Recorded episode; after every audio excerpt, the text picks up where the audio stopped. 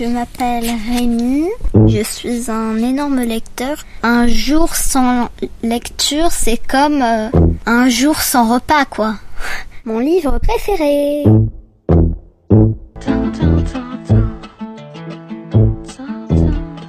Aujourd'hui, je vais vous parler de Je suis un ours de Jérôme Écoute.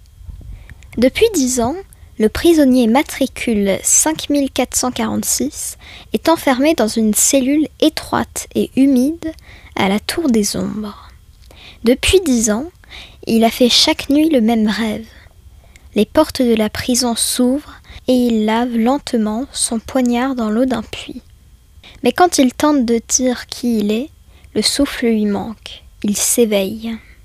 Quand le roman commence, c'est la dernière fois que 5446 fait ce rêve. Le lendemain, il sortira enfin de la forteresse massive où, comme les autres condamnés, il a subi un châtiment terrible. Son visage lui a été ôté par un mage. Sous la capuche de l'uniforme rayé, plus rien qu'une ombre. Pourtant, il s'entête à répéter la phrase du titre Je suis un ours. Mais ce qu'un mage peut faire, moyennant paiement, un autre peut le défaire lui souffle un autre détenu, la veille de sa libération. Impossible cependant d'obtenir un visage d'ours. Les plantigrades, victimes de leur mauvaise réputation, ont depuis longtemps été décimés ou assujettis en bêtes de foire.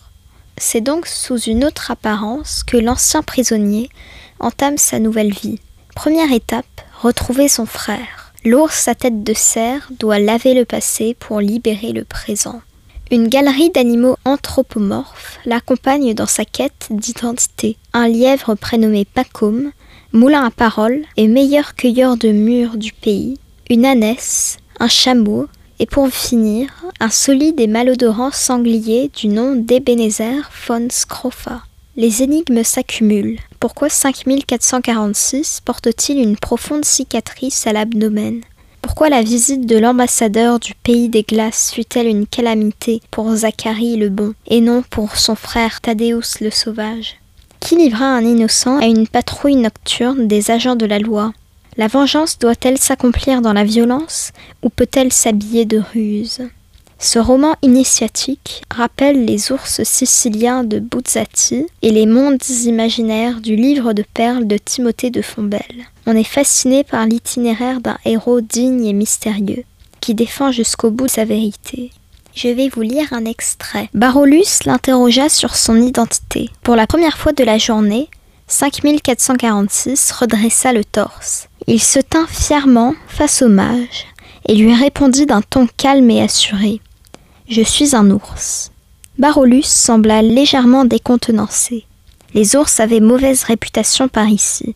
Ils avaient été chassés du pays, et fort heureusement, il y avait bien longtemps que plus aucun ne s'était aventuré dans la région. Barolus ne possédait aucune tête d'ours et il aurait refusé d'en greffer. Le duc et ses agents n'étaient pas trop regardants sur ses activités tant qu'il respectait certaines limites. Il exposa brièvement le problème à 5446 et il lui proposa quelques alternatives. Après avoir rejeté l'idée de prendre le visage d'un chien, d'un âne ou d'une panthère, 5446 se dit intéressé par une tête de cerf, pour autant que Barolus en posséda. Ce dernier répondit par l'affirmative, mais en précisant qu'il lui en coûterait 50 pièces d'or. 5446 n'avait pas la moindre pièce sur lui, mais il annonça pouvoir payer autrement.